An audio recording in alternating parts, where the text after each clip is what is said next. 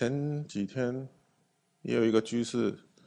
在跟我讨论佛法的时候，哦，他就说：“师傅，我好感动哦，哦，你现在讲的这些道理啊，我以前都没有听过。”哦，哎，我说是啊，我们在家里，父母亲也不懂这些东西，哦，也没办法教我们。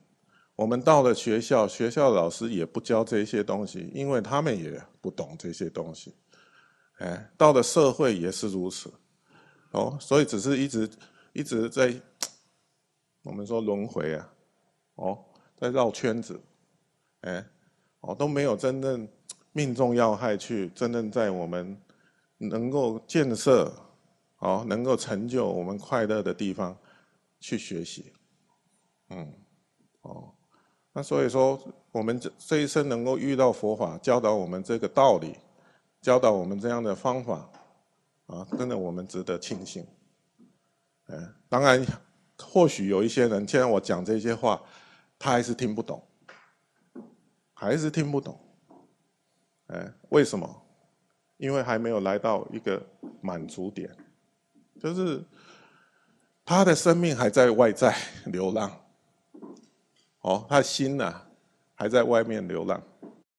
哦，哎，要等到他慢慢的去经历了好多好多的境界的时候，来到了一个满足点了，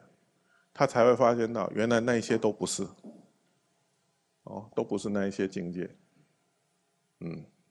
所以我觉得这是每一个人的生命节奏，这也没有办法怎么讲替代，也有没有办法去呃，就是说。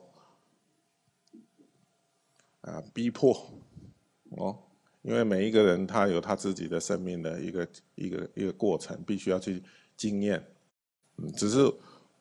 我还是讲，就是这就是我们的一个就是要学习的啊内容，对，只是早晚而已。嗯。